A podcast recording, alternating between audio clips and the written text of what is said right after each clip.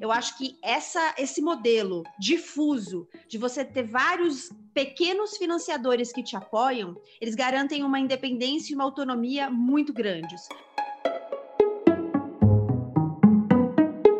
Eu gravo, eu edito, monto todo ele, né?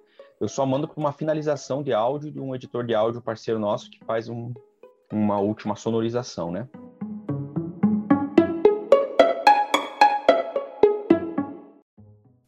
Fala galera, tudo bem?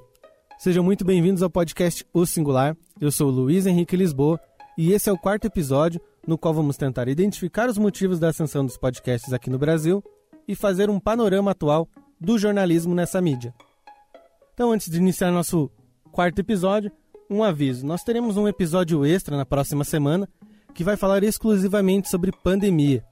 Então, eu perguntei aos nossos convidados, né, é, na verdade, esse assunto até surgiu naturalmente durante as conversas, é, sobre a produção durante a pandemia, sobre o trabalho em home office. Então será um episódio mais curto, no qual nós vamos discutir aí sobre as dificuldades que a pandemia trouxe e também as possibilidades que ela abriu para o jornalismo e para o podcast durante esse período. Então, voltando ao nosso quarto episódio, hoje nós vamos nos aprofundar um pouco mais nos processos de produção e monetização dos podcasts. Por isso, vamos dividir o episódio em dois blocos. O primeiro, nós vamos focar no processo de produção, e no segundo, a nossa atenção será voltada para o processo de monetização. Bora para mais um episódio, galera. Vamos lá, roda a vinheta.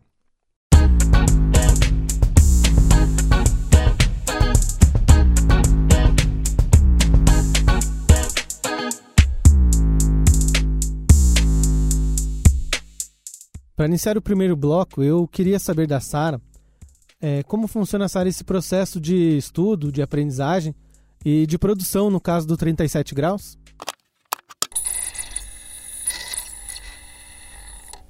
Então, a gente foi aprendendo muito, né? É tudo. A gente, o 37 graus, assim, a gente estudou bastante para começar e estudar por estudar. Eu digo assim, a gente né, procurou todos os recursos que tinham disponíveis. Na época tinha mais coisa em inglês, então tem alguns livros em inglês que eu li. A gente olhava os recursos disponíveis para produtor de podcast narrativo em inglês. É, e a gente estudava muito os podcasts que a gente gostava. Então a gente pegava os podcasts que a gente gostava, escutava, reescutava, anotava, sabe? Fazia para tentar entender, fazer uma engenharia reversa de como aquilo estava montado. É, mas a gente ainda fez muitos erros no começo, assim, porque a gente estava de fato aprendendo a como que como se faz um episódio viável, né? Como que se escolhe uma história que é para 37 graus. Então, no começo a gente muito ia nos nossos instintos, vamos dizer assim, do que era uma pauta interessante. E mas isso foi evoluindo com o tempo. Quando a gente foi é, a gente foi aprovada depois no segundo momento num curso da PRX e do Google Podcast, é, o programa chama Google Podcast Creator Program, em que a gente fez um treinamento em Boston é, que, e um acompanhamento que durou mais ou menos seis meses. E durante esse acompanhamento, a gente aprendeu muito sobre como, como definir pautas, como melhorar tecnicamente os episódios. Então, uma das coisas que a gente aprendeu nessa hora foi é, ter uma proposta editorial para o 37 graus. Então, definir o que, que é uma pauta do 37 graus e o que não é uma pauta para o 37 graus, né? Então, no caso, por exemplo, a gente tem alguns critérios para fazer um episódio para o 37 graus. Um que a gente precisa de uma boa história e não só de um tema. Então, porque tem muitos temas interessantes, mas a gente precisa de uma história que, de fato, né, com personagens, com cenas, é, com um arco narrativo que de fato vai carregar um ouvinte aí por 30, 50 minutos. Então não adianta só ter um tópico de interesse, tem que ter uma linha narrativa dentro desse tópico. E além disso, a gente gosta de explorar coisas que têm é, que tem a ver com o Brasil de alguma maneira, sabe? Uma história que é, ela pode ser contada no Brasil de uma maneira diferente do que ela é contada no resto do mundo. Então, por exemplo, a gente não queria contar uma história um, por exemplo, sobre inteligência artificial, em que é, você pode fazer essa mesma história, sabe? Produzir ela nos Estados Unidos, na Europa ou no Brasil, e é a mesma história. Então, a gente queria histórias que tivessem âncoras aqui no Brasil, né? Que tivessem ou personagens ou uma conexão com o local para ter essa especificidade, assim, dentro do 37 graus. Então, essas são algumas diretrizes que a gente usa na hora de escolher é, as pautas, mas ainda é um processo que elas, as ideias e as pautas acabam vindo de vários lugares, assim, às vezes é alguma coisa que a gente lê em algum lugar, é, e daí depois fica com essa ideia meio encafifada com essa ideia, começa a procurar mais sobre, vê que ali de repente tem uma história e vai. Às vezes alguém, os pais da Bia são é, notórios por sugerir altas pautas para o 37 graus, por exemplo. É, e então, às vezes vem de uma sugestão, às vezes vem de algum evento que a gente vai, esbarra numa história. É, então, às vezes até vem de um tópico que a gente se interessa, e daí uma busca ativa dentro desse tópico para ver se a gente encontra um personagem, uma história é, dentro dessa coisa, né, desse tema mais amplo que a gente está interessado. É uma das partes mais importantes porque os, os, os, episódios são muito trabalhosos, né? Às vezes eles demoram vários meses para ficar prontos, depende do, dependendo do episódio. E que se a gente não tiver uma boa definição dessas pautas, a gente acaba perdendo muito tempo, né? Com, com histórias que não se amarram. Então, a gente aprendeu a gastar um bom tempo fazendo essa definição da história e escolhendo de fato essas pautas é, para não chegar no fim do processo e perceber, nossa, não tinha uma história aqui, né? Não, não sei como que eu vou amarrar esse episódio. É, infelizmente, a bibliografia nacional sobre os podcasts ela ainda é muito pobre, né? É, como que vocês fazem, Sara, para se virar e aprender mais sobre essa mídia? E se vocês pensam em escrever um livro sobre os podcasts? Então, eu acho que a comunidade é, do podcast, principalmente do podcast narrativo ou do podcast jornalístico profissional no Brasil, ela ainda é relativamente pequena, né? Tem crescido cada vez mais, mas ela ainda é pequena o suficiente em que é, quem está nesse meio quase que você conhece todo mundo, assim, ou pessoalmente por causa de algum evento, ou pelo menos por causa de interações, assim, online. Então, essa comunidade, ela está é, crescendo, a gente acha que tem muito espaço para esse tipo de podcast ainda no Brasil, né? E quanto mais, melhor, porque você nunca vai ter um ouvinte que vai escutar um único podcast, né? Então você precisa ter um ecossistema de podcasts para que suportar, né? Um, um público maior de ouvintes, né? No Brasil, um público que tem crescido cada vez mais. Então a gente acha isso super importante também. Eu não sei se você conhece, mas a gente tem um outro projeto que chama Cochicho. É um site, chama cochicho.org que já vai um pouco nessa linha que você falou. É um site para quem produz podcasts, em, em, especial podcasts narrativos, esse é o maior foco do site.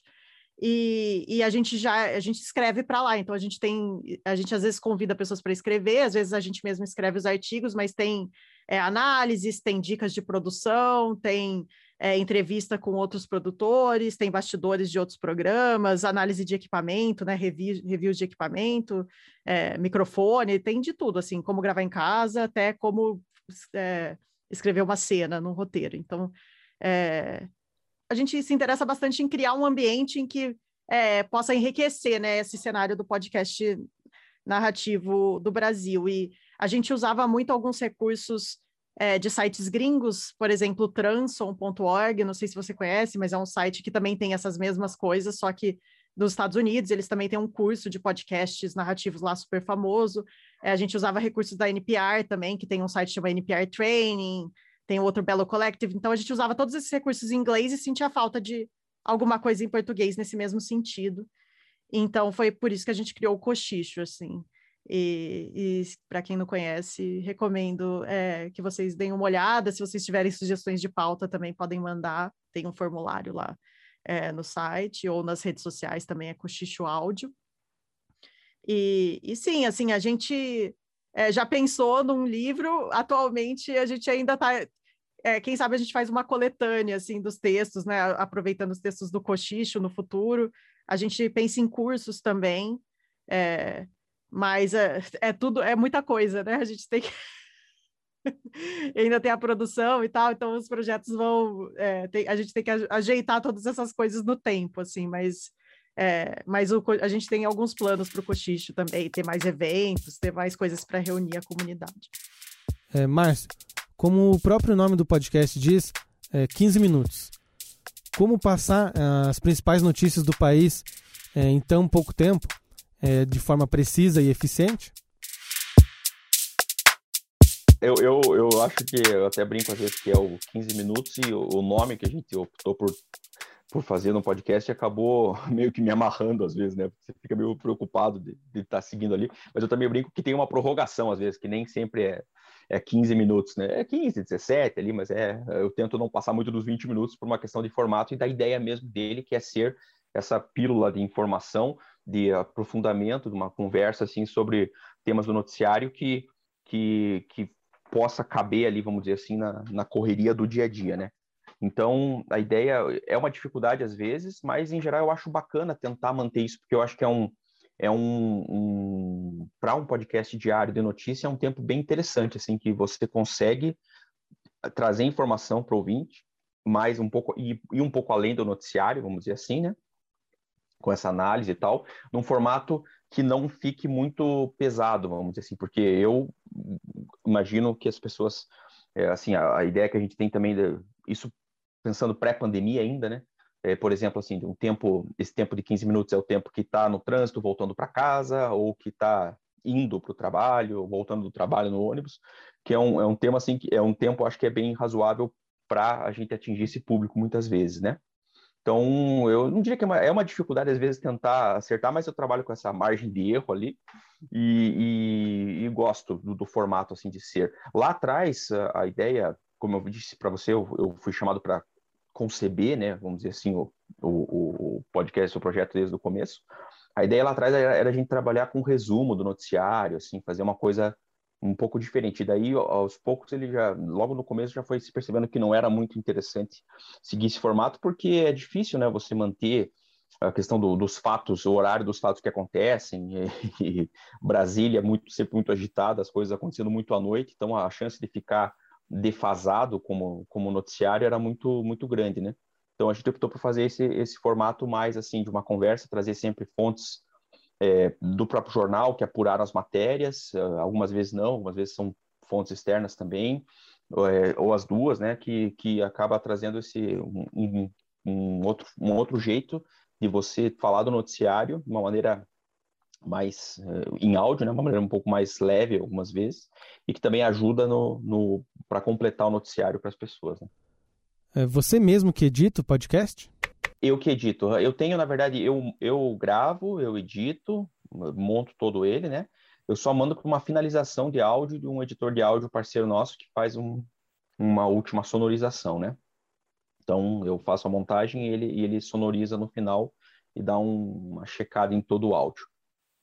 Mas desde o começo eu que faço. Quando eu tinha lá, quando eu estava na Gazeta, ainda parece tão longe de falar isso, né? Porque, puxa vida, desde março de 2020, mas aí a, a, grande diferencial é que a gente gravava no estúdio lá, então você tinha, eu estava conversando com a pessoa pessoalmente, né? Era muito mais comum acontecer isso. Também tinha gravações pelo Skype por causa, por devido às gravações que eu fazia com o pessoal de Brasília, por exemplo, né? Então a gente gravava daí via via Skype mesmo lá no, no na Gazeta mas era mais comum eu ter uma, uma, pessoa comigo no estúdio, que daí é um outro tipo de conversa, né? Eu prefiro, sempre prefiro muito bem gravar, mas agora já faz tanto tempo que eu não sei mais como é que é gravar com uma pessoa comigo no estúdio. Né?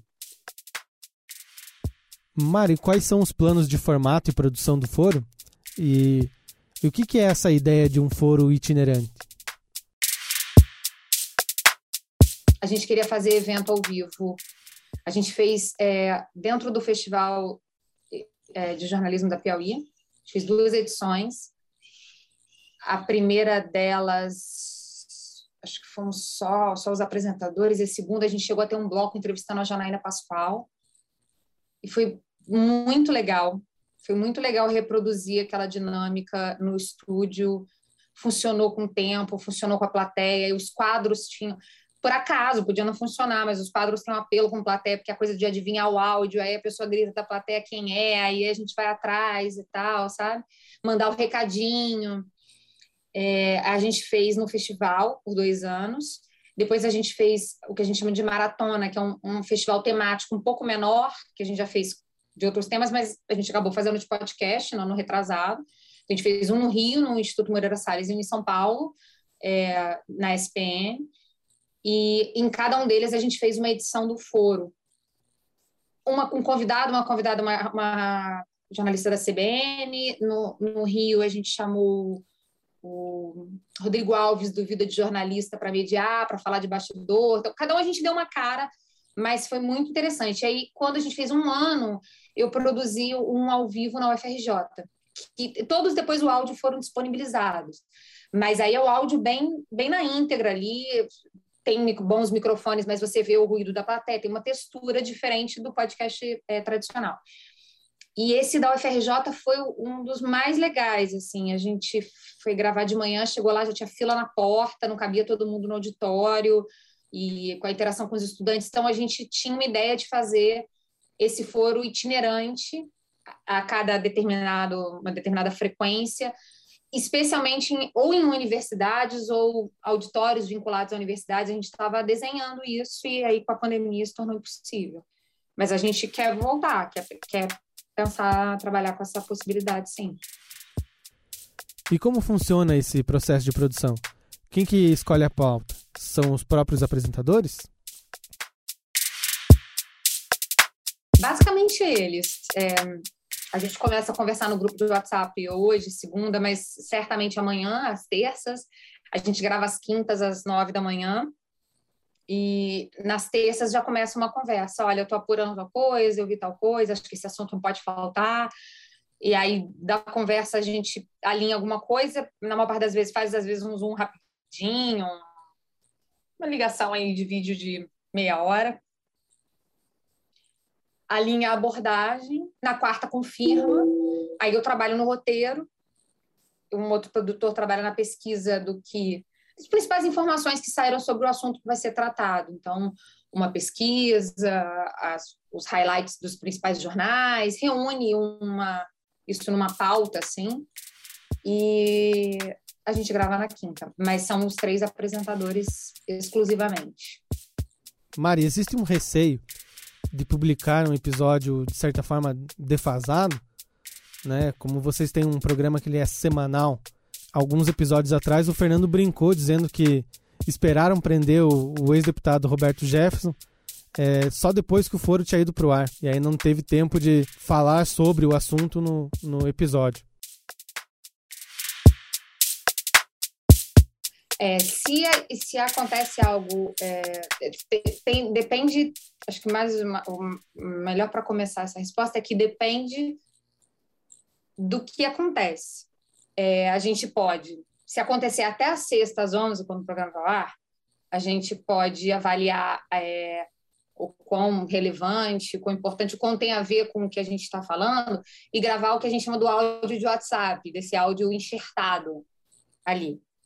É, a gente já gravou um bloco inteiro novo na sexta de manhã para eu ar na sexta noite, então uma mais. E a gente já derrubou um bloco e botou o programa no ar com dois blocos avisando. Daqui a pouco chega mais um, porque aí a gente gravou ao longo da, da loucura e botou mais um, um o programa com três blocos na íntegra, assim, logo depois.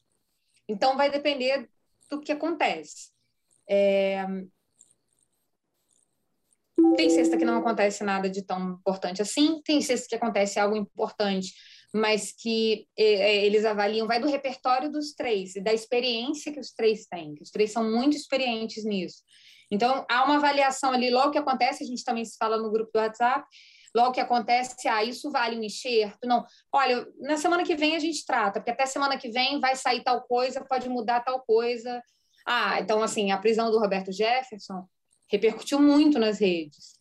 Mas é, é, o argumento ali na hora foi: ah, vamos esperar se vai ser solto ou não vai, e o que, que o presidente vai falar disso, porque é um aliado político dele. Então, vamos guardar essas aspas, e se for o caso, a gente abre o programa da semana que vem com isso.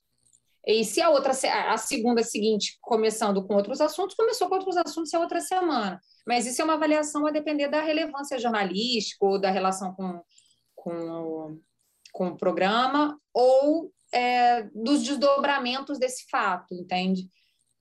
É, eu, eu, eu diria assim, como se ouvinte fosse que 100% frio, assim, algum bloco, foram pou, poucos programas, bem poucos.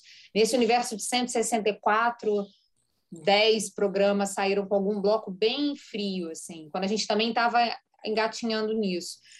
Porque, como é, sobretudo, um programa de análise, um programa de, é, de comentar os fatos políticos da semana, o comentário tem uma leitura sobre aquilo, aí tem uma história que cada um conta quando apurou. É, então, é, não, ele não fica tão preso ao fato em si. Aí, se acontece algo que derruba tudo aquilo, a gente avalia se grava um programa novo. E já fizemos isso. Já botamos o programa no ar no sábado, no domingo. E para finalizar esse primeiro bloco, é, eu gostaria de saber, Gabriela, como que funcionam as produções dentro da Rádio Guarda-Chuva?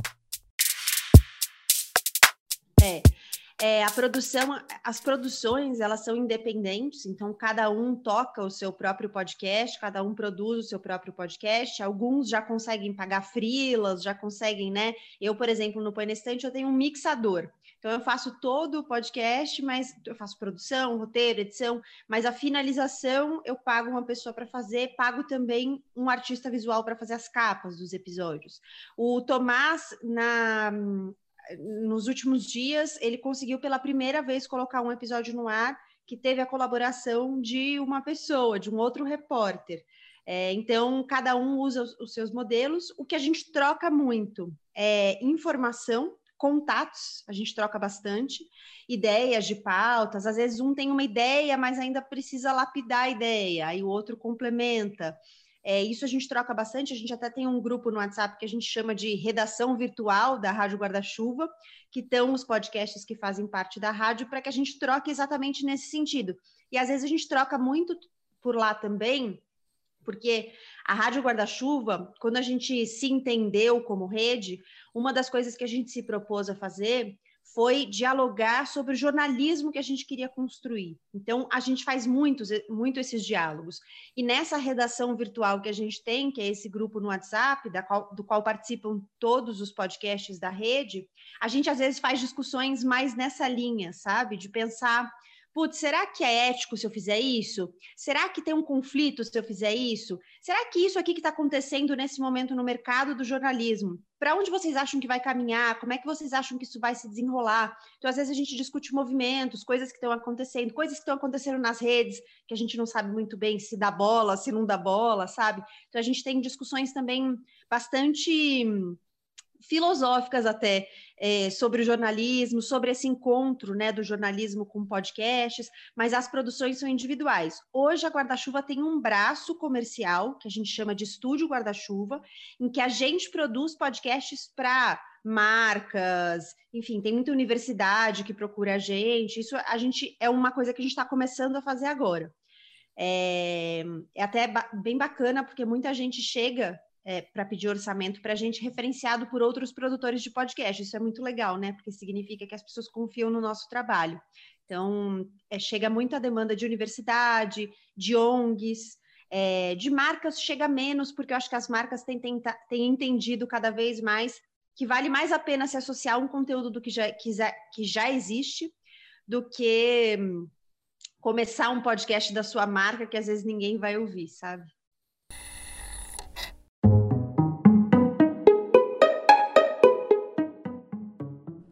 Muito bom, fechamos aqui então o nosso primeiro bloco e agora nós mudamos um pouco de foco para entender mais as alternativas de monetização para um podcast.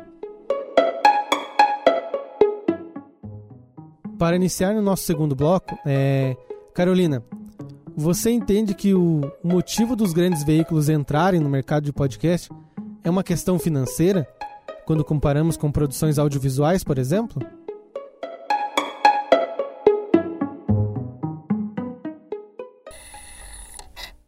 Sei se é uma questão, assim, é, seria financeiro se a gente vendesse patrocínio caríssimo no podcast e ganhasse muita grana, que não é o caso, né? É, acho que, enfim, alguns podcasts se bancam, até mais com apoio, né, assinaturas e tal. Então, é um mercado que tem muitos, muitas formas. Para um grande jornal, na verdade, o que você vai ganhar com podcast é isso aqui, comparado né, com que vai vender de publicidade ou de assinatura. Então, é um negócio pequeno dentro da. Estou falando né, dos, dos, grandes veículos, é diferente. Sei lá, se pegar a Piauí, por exemplo, talvez já seja diferente, não sei te dizer. É... Então, eu não acho que seja uma questão financeira, não, porque dependendo se o podcast não tiver vendido com patrocínio, na verdade você está você tá gastando para fazer o podcast, né? E não está entrando. Minimamente, você vai ter ali, sei lá, três pessoas, são três salários, né? Você tem que pagar ali ligados ao podcast e talvez ele, ele nem se banque. Eu acho que hoje é mais uma uma estratégia de, de marcar posição no mercado emergente mesmo, sabe? De talvez conversar com o público que o, que o jornal impresso ou que a, o, o, site não atingisse. É, uma tentativa um pouco de mostrar alguma coisa de bastidor. A gente sempre tenta né, conversar com os próprios repórteres da casa sempre que possível, contar um pouco como é que a, né, a coisa se retroalimenta. Às vezes o cara vai ouvir no podcast, a gente está chamando para um especial que está no site, enfim. Eu acho que é mais um canal de comunicação do que propriamente a questão financeira em si. É, eu não tenho esses números, não sei os outros podcasts como é que funcionam, mas eu acho que na, geralmente, na verdade, o jornal está gastando para fazer o podcast em vez de ganhando necessariamente com aquilo, entendeu? É, Sara, quando nós falamos de monetização, com base aí na experiência que vocês já viveram nesses anos de 37 graus, quais seriam as melhores formas, as melhores alternativas que vocês veem de monetização para um podcast? Olha, eu acho que tem é, várias opções, na verdade, né? Por exemplo, eu posso falar da nossa experiência do 37 Graus e expandir um pouco para os outros podcasts que eu conheço. Que acho que isso é bem particular, na verdade. Não existe um modelo que dá certo para 100% das pessoas, né? Então, o que eu conheço, o que o 37 graus ele ainda é, depende bastante de editais é, para ser financiado.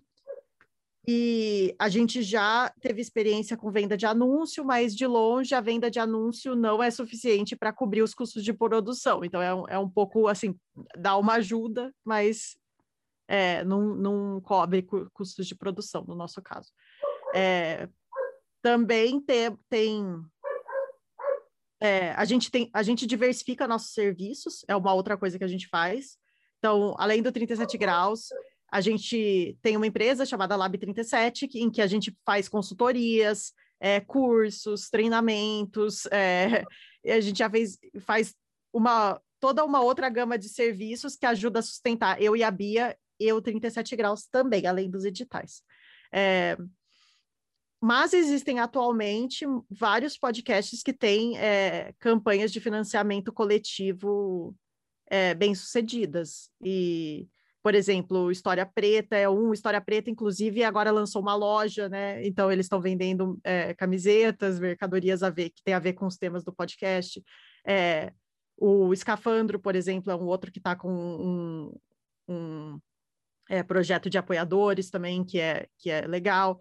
Então, tem, tem gente, por exemplo, como o Rodrigo é, do Vida de Jornalista, que também abriu uma produtora e agora tem outras produções em paralelo. Então, é bem diversificado assim o que tem funcionado, mas eu diria que editais e financiamento coletivo têm sido, acho que, as maiores fontes de dinheiro que financiam de fato o bruto da produção né, do podcast. E também, como eu falei, pessoas que oferecem é, outros serviços, né, no, no, no paralelo, que você está vivendo não só do produto podcast, mas você também faz outras coisas é, relacionadas na sua vida profissional, mas, mas eu acho que é isso, assim, a gente está vendo cada vez mais anúncios, né, você vê que esses podcasts grandes já estão com cada vez mais anúncios, então a expectativa é que o anúncio, ele entre um pouco mais ali como como um meio de, de custear um, um programa, só que ele ainda tem um certo problema, ainda mais a gente com um podcast eh, mais jornalístico, assim, que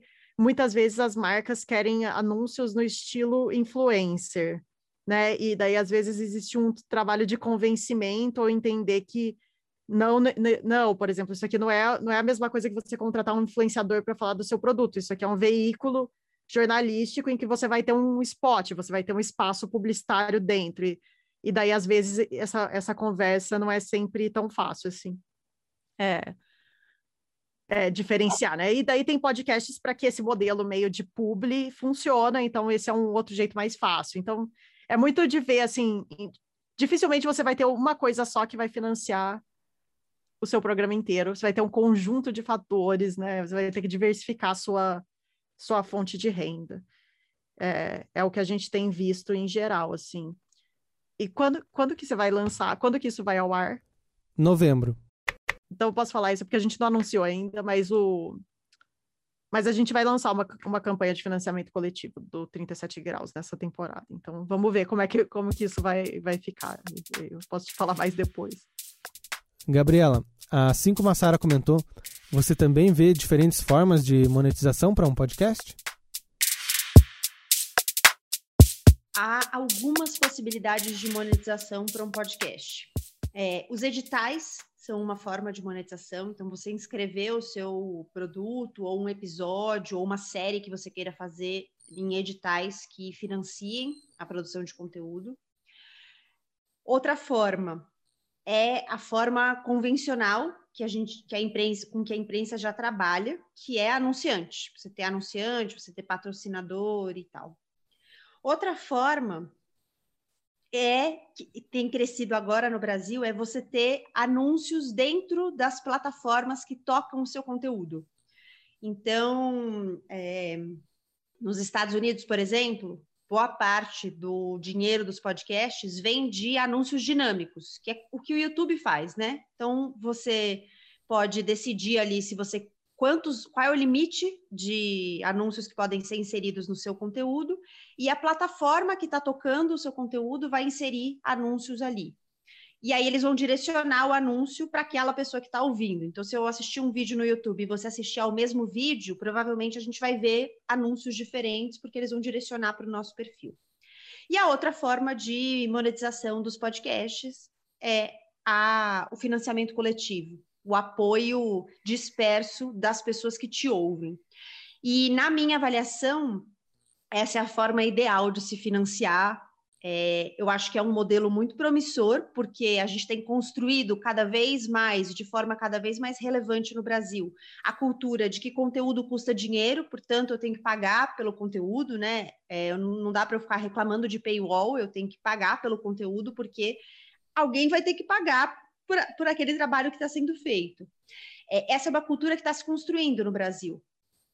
E isso tem feito com que a gente ganhe cada vez mais apoio das pessoas que ouvem e gostam daquele conteúdo, querem apoiar para que o conteúdo continue no ar. E eu acho que isso tem algo muito legal que é você é, garantir a sua independência, a sua autonomia.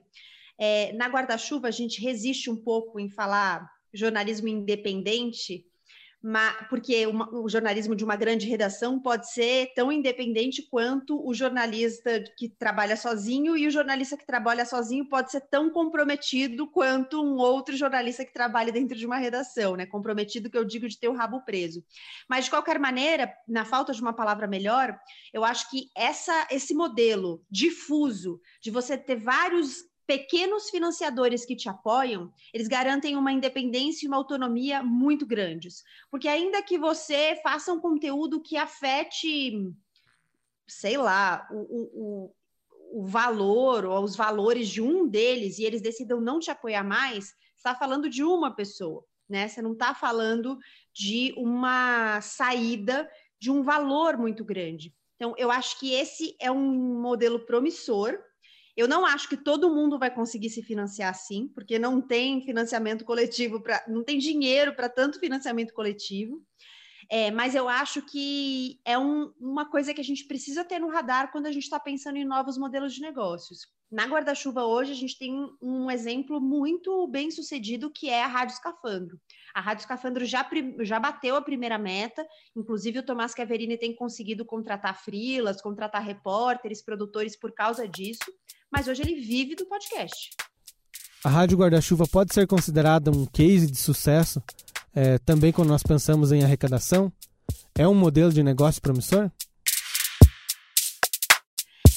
É, se você pensar que quanto mais audiência você tem, maior é a sua chance de monetização, a Rádio Guarda-Chuva funciona muito bem, porque nessa construção de uma rede diferente, porque nessa construção de uma rede de referenciamento, e mais do que isso, nessa união para fazer eventos juntos, dar oficina juntos, participar de palestras, é, a gente é muito chamado né, para participar de aulas, palestras, coisas juntos para falar de jornalismo, para falar de podcast. Tudo isso faz com que a gente traga novos ouvintes E trazer novos ouvintes significa também potencialmente trazer mais dinheiro. Ou porque as pessoas vão gostar do seu conteúdo e vão apoiar o seu conteúdo com 5, 10, 20, 30, 100 reais por mês, ou porque você vai ter uma audiência maior para mostrar para um potencial anunciante dizer: olha quantas pessoas você pode alcançar. Então, nesse sentido, a Rádio Guarda-Chuva tem funcionado muito bem, tem sido um modelo muito bem sucedido. Felipe, o YouTube pode ser uma saída para monetizar ou o que atrapalha realmente é o formato? A gente posta o podcast no YouTube basicamente desde o início. Só que o que a gente faz é botar o podcast no YouTube. A imagem fica lá estática, a capa do episódio, e vai. Uh, os, uh, algumas pouquíssimas vezes a gente postou com imagem. Uh, uma delas recente foi com as entrevistas com Caíto Manier, entrevista com Petkovic, que também teve imagem.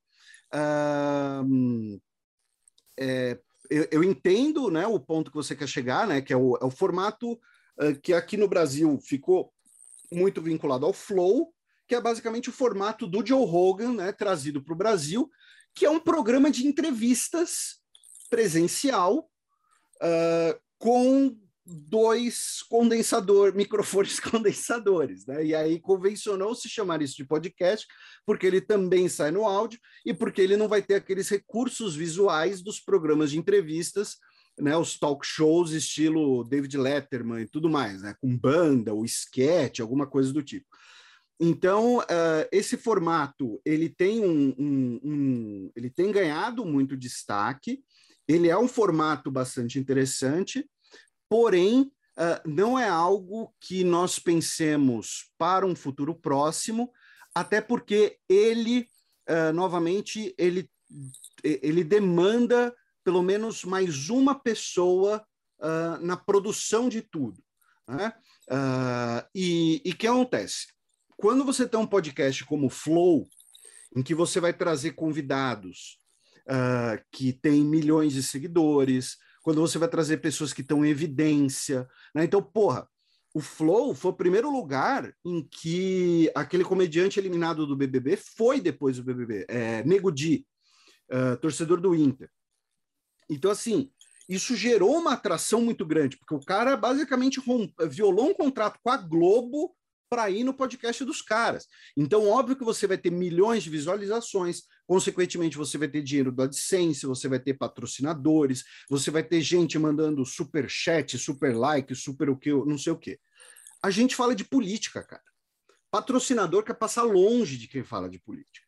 Entendeu? É, é, política é primeiro nicho, porque é aquela lógica. O cara que está lá no dia, no dia dele, trabalhando, cansado, de saco cheio, ele vê a entrevista do Flow, ele vai dar uma risada, ele vai se distrair, ele vai falar com os amigos. Ele não vai querer muito assistir um programa de política. O patrocinador já não vai se interessar muito também. Então, é uma coisa que, para se tornar rentável, né, uh, tem que ser é, é, ou nesse modelo de, de, de convidado, de público, uh, ou então com algum suporte profissional por trás alguma parceria, né, alguma coisa do tipo.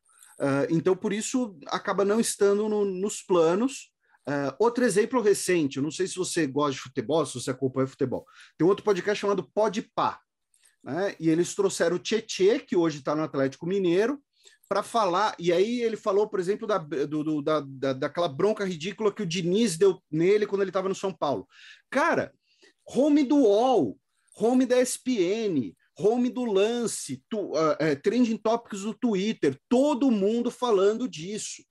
Agora, num podcast de entrevistas políticas como o nosso, eu trago, por exemplo, eu trago o Bresser Pereira. O Bresser Pereira é um cara que, na história do Brasil, tem um impacto maior que o Tietê? Muito provavelmente. Mas, ao mesmo tempo, não gera tanto interesse, tanta emoção. E não tem problema. Tá? É, é, é, não é uma visão elitista do tipo, ah lá, o pessoal prefere o flow do que o xadrez verbal. Não, não tem problema. Em qualquer lugar do mundo, você vai ter um programa mais leve, de maior entretenimento, com maior alcance, do que um programa de política mais denso e mais chato. Não tem problema nenhum com isso. E, e, é muito justo que isso aconteça. As pessoas já estão de saco cheio demais para ficar acompanhando noticiário, política e tal. Então, é, no final das contas, respondendo sua pergunta, como eu disse, eu falo para caralho, é, não é algo que está nos nossos planos, pelo menos por enquanto, porque acredito que no nosso caso não se pagaria, já que o, a única fonte de verba do xadrez herbal é o financiamento dos próprios ouvintes. Né? Nós não temos patrocinadores, uh, não temos é, é, mesmo essa comunidade de ouvintes é uma comunidade que vai ser mais reduzida do que comparada com outros podcasts como esses, então não é algo que, que esteja nos planos.